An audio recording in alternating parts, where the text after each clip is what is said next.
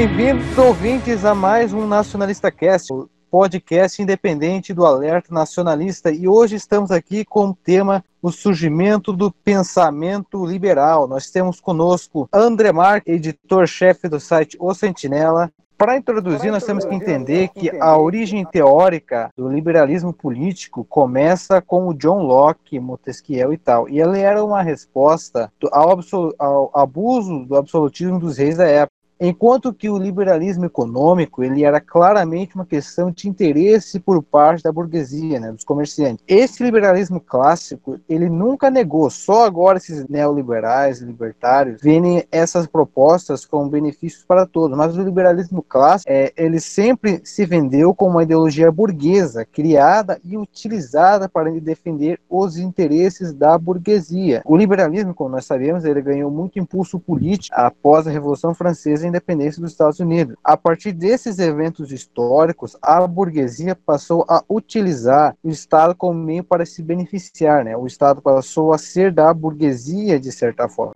O, o liberalismo, quando ele surgiu, ele era uma ideia bastante baseada no comércio, porque Adam Smith usou muito da análise do comércio, porque a indústria não tinha surgido ainda, estava no no seu início né, na Inglaterra, e utilizou-se muito do comércio para defender a ideia do laissez-faire, né, do livre mercado. Essa ideia se perpetuou na burguesia, porque a burguesia da época era basicamente isso. Para quem não se recorda, a burguesia surgiu é, dos, dos, burgos, né, dos pequenos grupos de comerciantes, um pouco antes do fim da Idade Média, começaram a ganhar poder político com o absolutismo dos reis, porque com isso a nobreza perdeu o poder e o feudalismo começou a entrar em declínio, porque surgiu o mercantilismo, mais ou menos no século XIV, século XV, e com as grandes navegações, a burguesia ganhou ainda mais destaque, porque os burgueses passaram a ter mais capital nessas transações comerciais do que a nobreza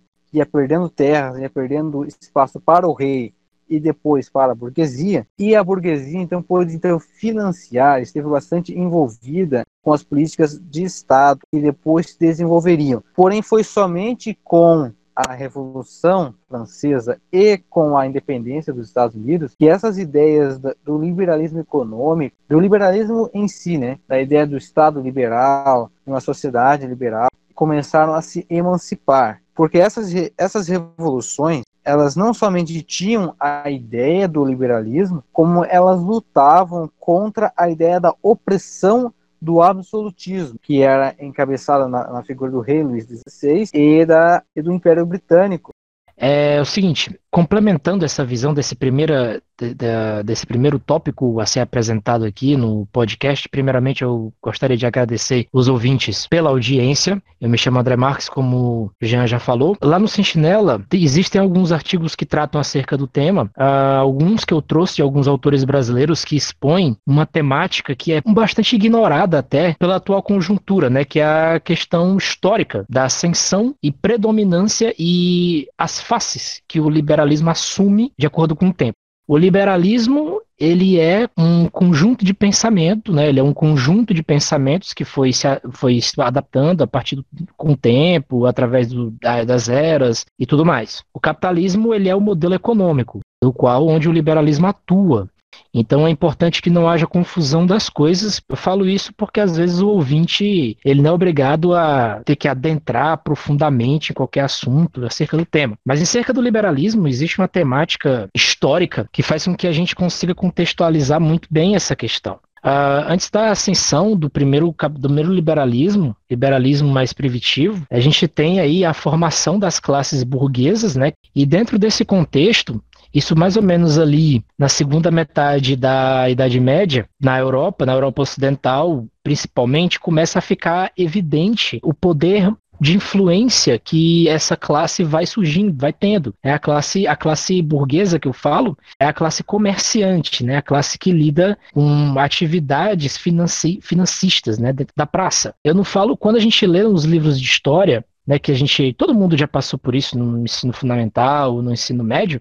Nós vemos aí basicamente a ascensão da classe burguesa como é, é, são pintados aí como um, um, bando de gente conseguiu por mérito próprio é, o seu espaço e lutou contra uma aristocracia opressora, né, limitadora da, da capacidade de interação social e econômica entre as pessoas, né? Mas na verdade, o que houve sempre no decorrer do tempo foi sempre uma luta de interesses por predominância dentro da sociedade. Vamos pegando um aspecto histórico, até mais ou menos o surgimento da Revolução Industrial no século XVIII, você vê aí basicamente 200 a 250, às vezes até 300 anos de uma ascensão vertiginosa da predominância dessa classe financista dentro das principais atividades que os, as nações-estados vão constituindo. As nações-estados, sim, tiveram alianças da coroa principal com a burguesia, não em todos os lugares, mas isso se deu, por exemplo, em Inglaterra e Holanda, não foi igual Portugal ou Espanha, onde esse processo foi mais fruto de uma disputas aristocráticas do que qualquer outra coisa, mas logo depois, puxando mais ali para o lado que vai dar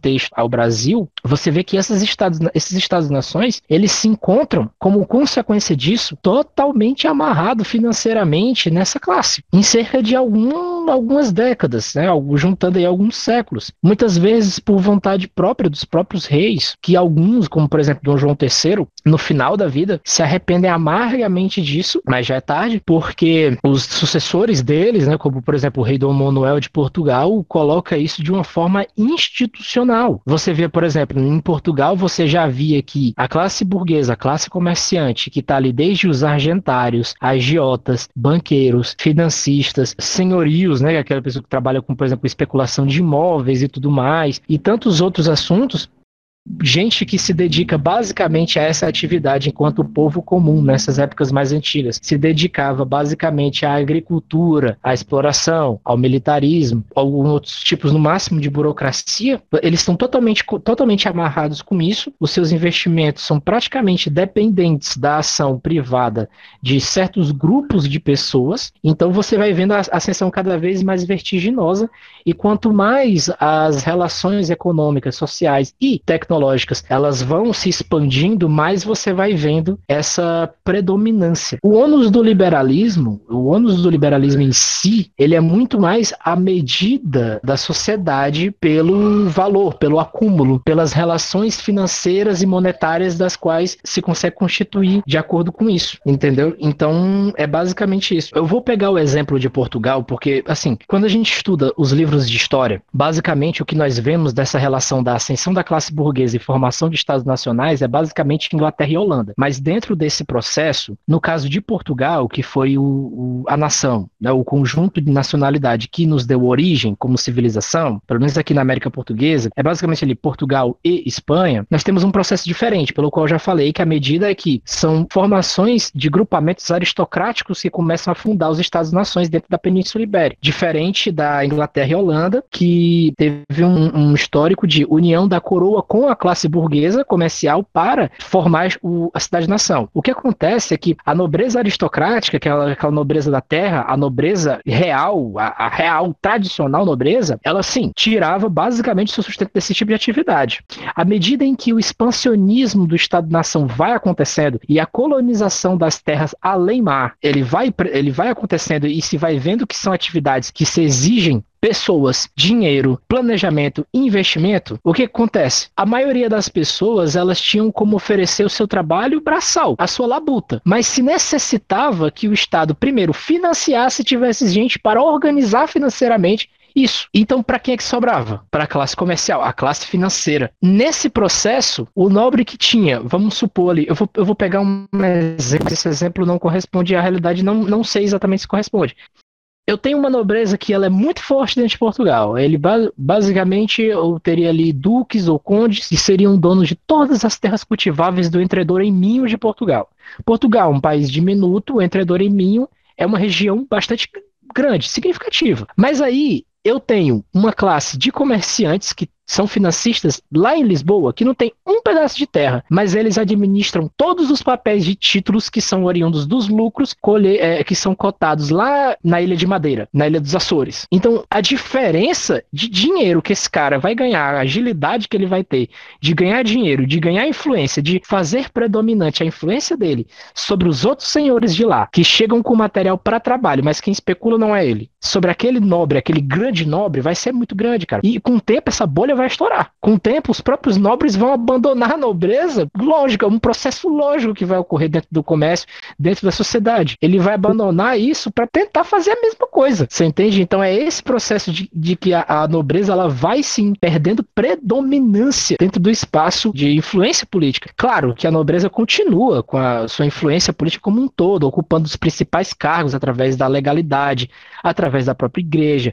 Durante muitos séculos isso acontece. Essa mudança que ocorre da extirpação de tudo isso é uma coisa bem mais recente. É uma coisa bem fruto do, do já, já da nossa era. É importante que se diga isso. Mas para você ter uma ideia, em Portugal esse problema era tão endêmico que no século XVI, olha, isso eu li no livro de José Gonçalves Salvador, Os Magnatas do Tráfico Negreiro, né, onde ele pega as próprias ordenações afoncinas para falar disso. Que no século XVI, a classe financista, nessa classe apátrida financista, no reinado de Dom Manuel, eles ficam responsáveis até pela colheita dos dízimos das igrejas, as esmolas das igrejas, capelas, bispados, tudo isso, e, e das ordens honoríficas. As ordens honoríficas de Portugal, para quem não sabe, são ordem, ordens que existem até hoje e são responsáveis por emitir títulos aos nobres, ou títulos de mérito. E eram de caráter extremamente sagrado, sacro, né, que, do templo da ordem de Cristo. E essa classe financista, ela começa a recolher os impostos até dessas ordens. Você entende esse, como começa esse processo? Isso eu estou falando no século XVI, onde isso era impensável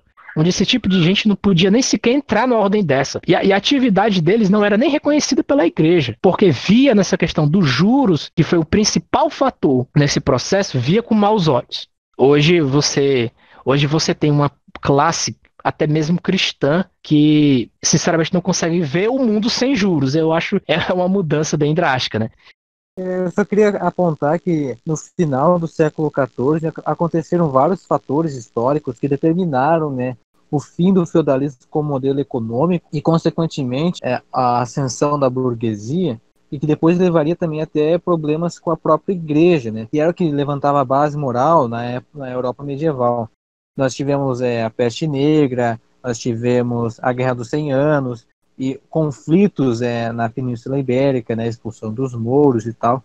E todos esses conflitos levaram a, a Europa no final do século XIV, no início do século XV, assim, a problemas é, imagináveis. É uma terra arrasada, devastada, é, com fome, com doenças, onde os camponeses, onde as pessoas que viviam é, no interior se viram obrigados a ir para as cidades. E ali surgiu algo que o liberalismo econômico é, e o capitalismo, de certa forma, é, sempre teve uma relação direta, que é a mão de obra barata, né? porque essas pessoas estavam morrendo de fome e foram para a cidade trabalhar para os comerciantes. Surgiu logo ali essa ligação entre capitalismo, liberalismo econômico e a mão de obra barata. Sobre a questão dos juros, é importante lembrar quem começou a cobrar juros, de certa forma, foram os judeus dos guetos de Veneza. Eles eram excluídos da sociedade e tal, principalmente por essa questão dos juros. Biblicamente, um judeu não pode cobrar juros de um judeu, mas ele pode cobrar juros de uma pessoa que não é judeu, pode cobrar de um gentio. E por essa razão, a Igreja Católica condenava né, a cobrança de juros.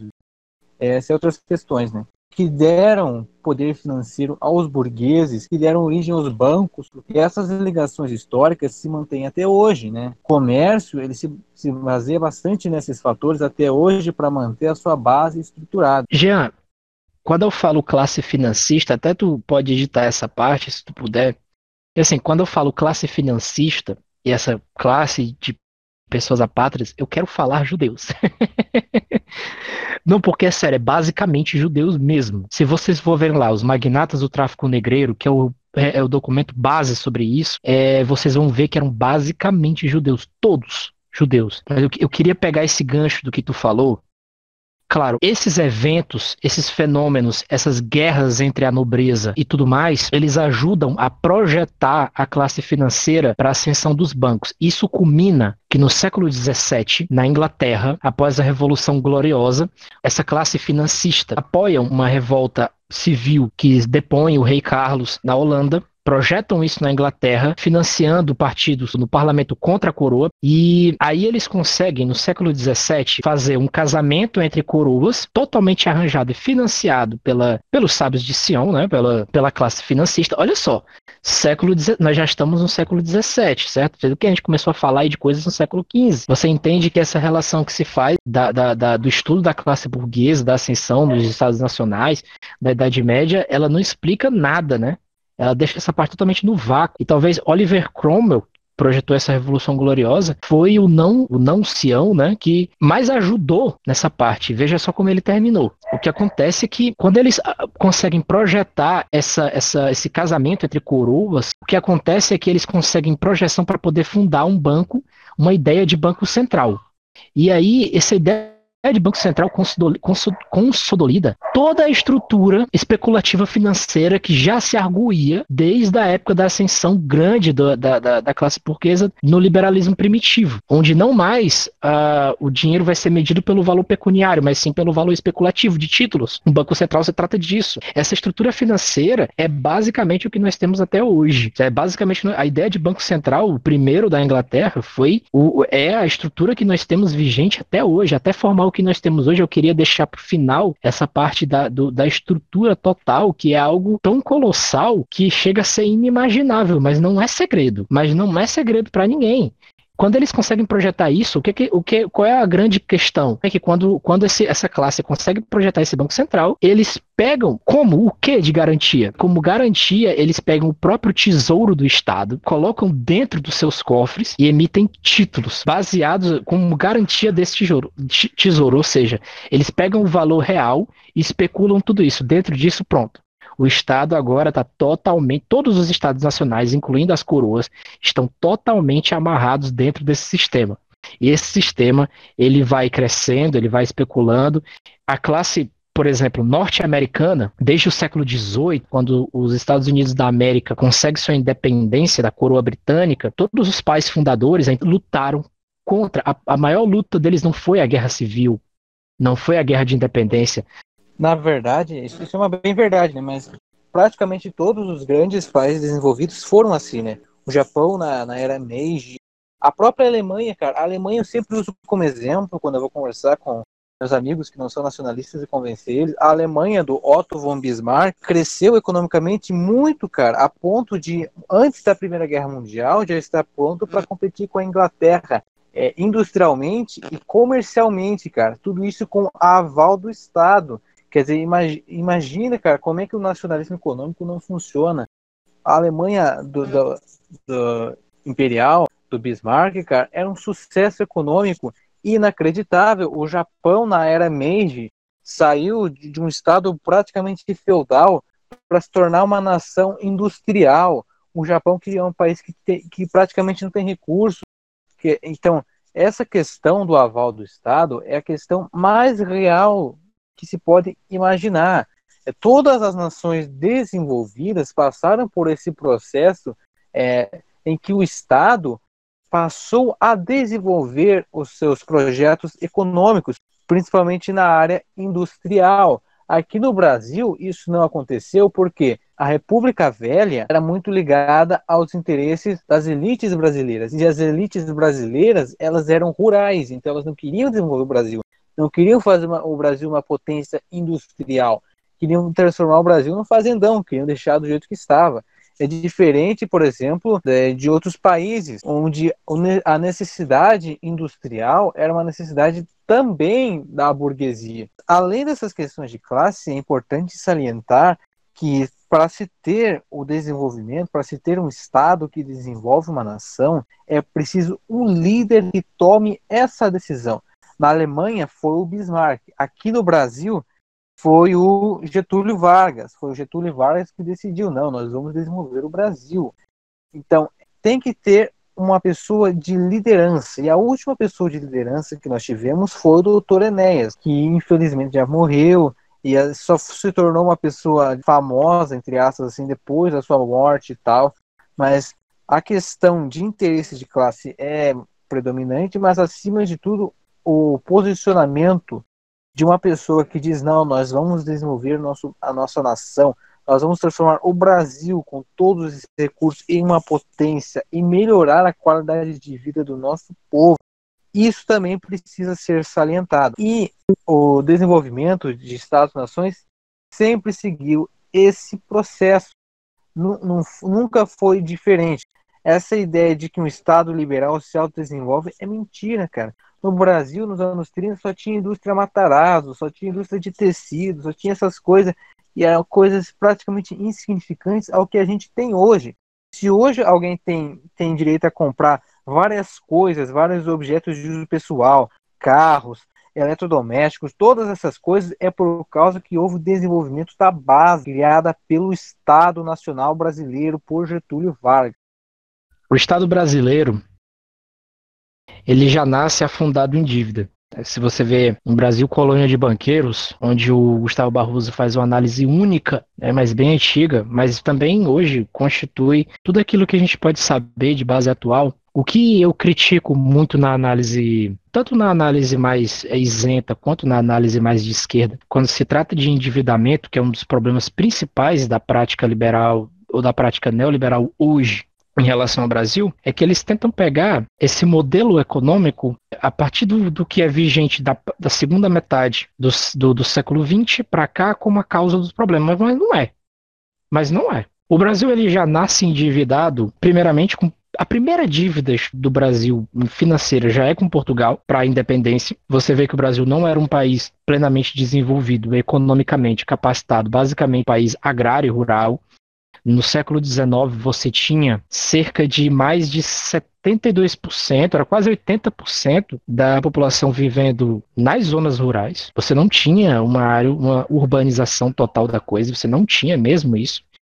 E, e onde é que o Brasil vai pegar empréstimo? Adivinha com quem? Na Inglaterra. Na Inglaterra, do Banco Central e tudo mais. Com financistas, com financistas privados especulativos. Então aí você tem a base principal do, do, dos problemas financeiros do Brasil para o desenvolvimento, porque se por um lado o desenvolvimento do Tesouro Nacional do Brasil é precário por conta disso, por outro lado você tem uma, uma base de uma aristocracia rural no Brasil que também impede muita coisa do desenvolvimento. Tivemos aí alguns momentos no Brasil onde alguns presidentes tiveram medidas positivas nesse intuito, e não só presidentes, mas também o, o Dom Pedro II também, com o projeto de imigração que ele já começou a patrocinar, e foi a imigração europeia. Por que europeia? Porque na europeia já se se tinha feito a Revolução Industrial muito tempo. Eram trabalhadores que sabiam trabalhar tanto no campo quanto na cidade, a questão do desenvolvimento. Por exemplo, o sul do Brasil deve esse desenvolvimento não só aos nativos que já se encontravam no Brasil, no sul,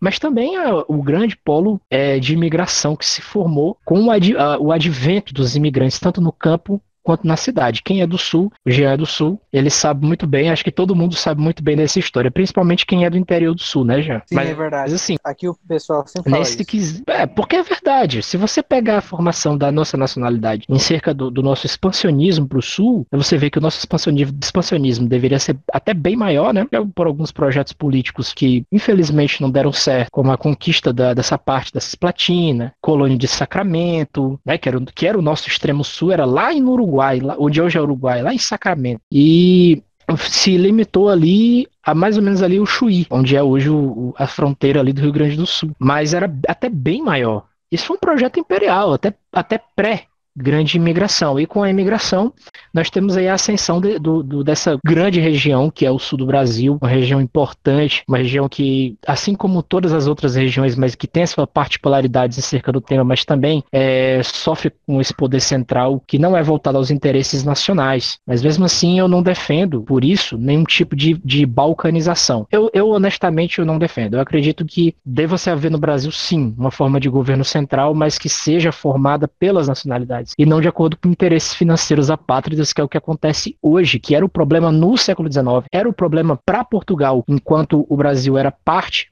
do território português, que sendo assim, os problemas de Portugal estavam diretamente ligados ao Brasil porque era o mesmo território, né? Isso é bem lógico. Todo o, aquela questão de, de escoamento de riqueza que se fala no, nos livros de história, culpabilizando a coroa portuguesa por uma coisa, na verdade era um problema endêmico que já existia em Portugal há séculos, que era o escoamento total total de toda a nossa produção para a mão de ativos especulativos na Europa, que escoavam tudo isso pra, e foram parar em grandes conglomerados financistas, mais ou menos na Holanda, né, desde a época da formação da, da primeira multinacional, é, a, a primeira transnacional, como diria o Benayon, que é a, a Companhia Ocidental das Índias, é a Companhia Oriental das Índias, o Banco Central da Inglaterra, que eu já citei aqui, né, que os seus agentários financistas foram uma das pessoas que começaram a endividar o Brasil. Esse processo de lá para cá, ele vem sendo puxado, ele não para no tempo. Ele vem, ele começa, entendeu? Tipo, você tem uma ideia, até a influência de Rothschild, Rothschild sobre a, a, a mão do governo brasileiro, né, na época do Império e tudo mais, era um problemaço, era um problemaço, entendeu?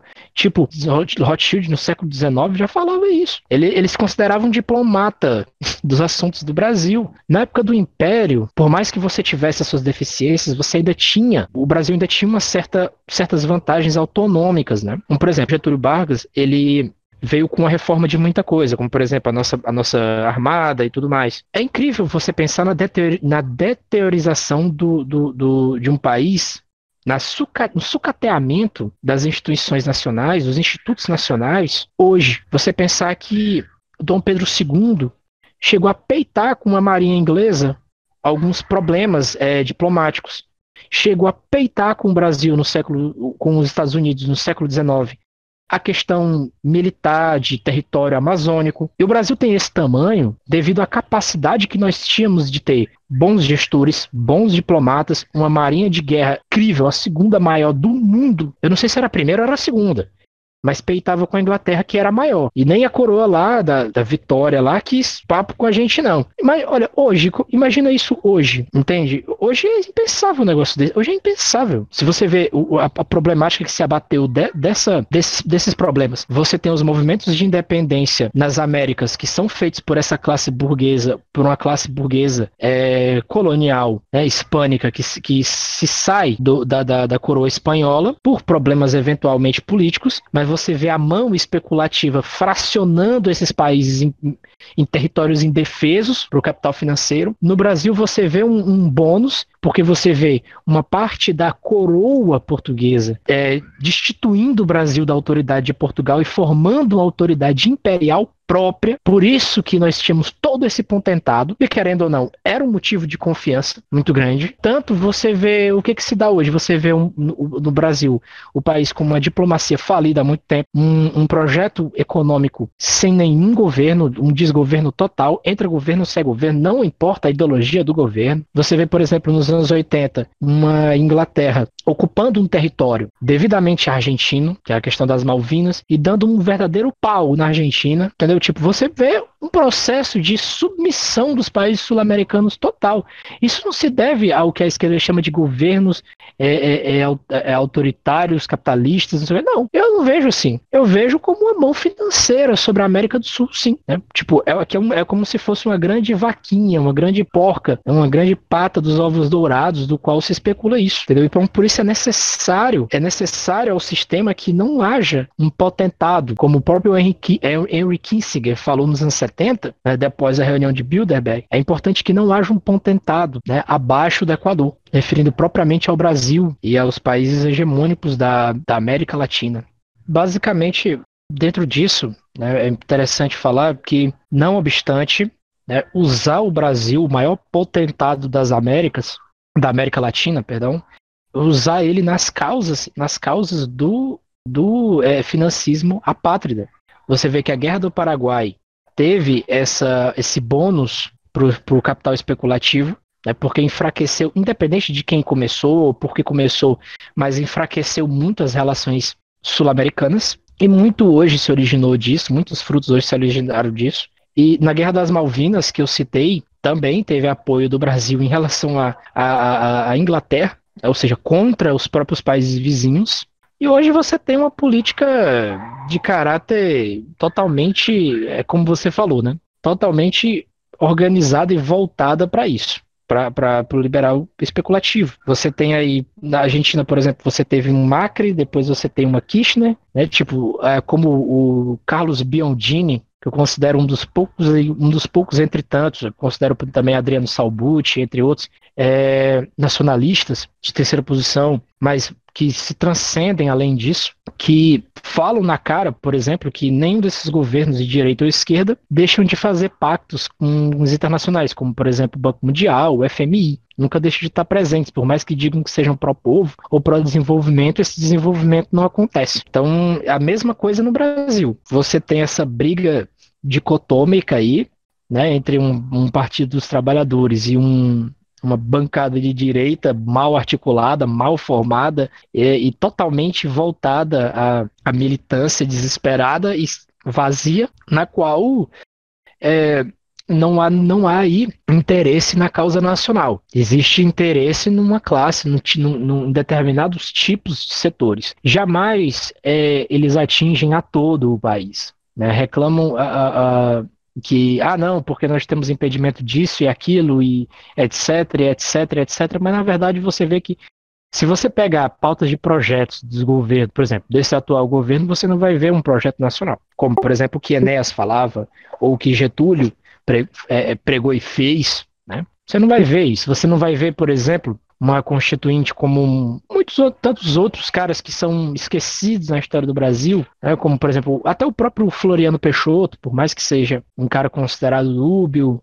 Então assim, é, você não vai ver outros caras. Assim. Você tem um projeto que não é nacional. Você tem um projeto que atende determinadas, determinadas motivações políticas financeiras e pronto. Né? Você, tem gente que, mesmo dentro da. da que se diz fora do, do idealismo direita e esquerda, que defende veementemente a, a, a, os, os planos, entre aspas, entre muitas aspas, planos desse atual governo, por exemplo, que continuação dos outros governos, é uma continuação do governo Collor, é uma continuação do governo FHC, é uma, é uma continuação da gestão Temer. É, fez a mesma, muitas outras coisas que, era, que na era PT se fez. Não há mudança. Há mudança a partir do momento em que um determinado setor político se levanta e rompe com o sistema financeiro internacional. Isso era o que Enéas pregava, é o que difere Enéas da direita, é isso. Ele é no cerne da questão. Ele, ele em um vídeo, é, que até o, o, próprio, o próprio Alerta Nacionalista divulgou, que por sinal, se eu não me engano, Jean, foi eu que legendei esse vídeo, né? Mas uh, uh, que é o vídeo onde ele fala ao encontro sul-americano de 98, 99, sei lá, que ele até fala inglês. É um dos vídeos mais importantes onde o Enéas é, sintetiza em seis minutos a ideia que ele tem de política externa e política financeira do Brasil e é um dos vídeos mais ridicularizados. Para que justamente você não tenha nem condições de assistir ele seriamente, mesmo legendado. Onde ele fala explicitamente que o rompimento do sistema financeiro dele não é de qualquer forma. As pessoas pensam, ah, vocês são muito radicais. Não. O que ele propunha era uma política externa onde ele falava, temos que fazer um novo Bretton Woods. Seria até interessante, seria até é, é, moderado se formar um, se fazer um novo Bretton Woods, uma, porque no acordo de Bretton Woods que deu origem aí a FMI e Banco Mundial, instituições irmãs que influenciam um endividamento e empobrecimento de países em desenvolvimento. Mas na sua cartilha tem lá dizendo que são para ajudar instituições, institutos legalizados aí e formados depois da guerra, né, depois da formação da nova ordem mundial. Só para encerrar, abre aspas, Nova ordem mundial é um termo geopolítico, tá? Não é teoria da conspiração. Tá? É um termo geopolítico. Você pode estudar isso. Tá? Então, encerrando esse tema aí, é, é algo que a gente deveria saber.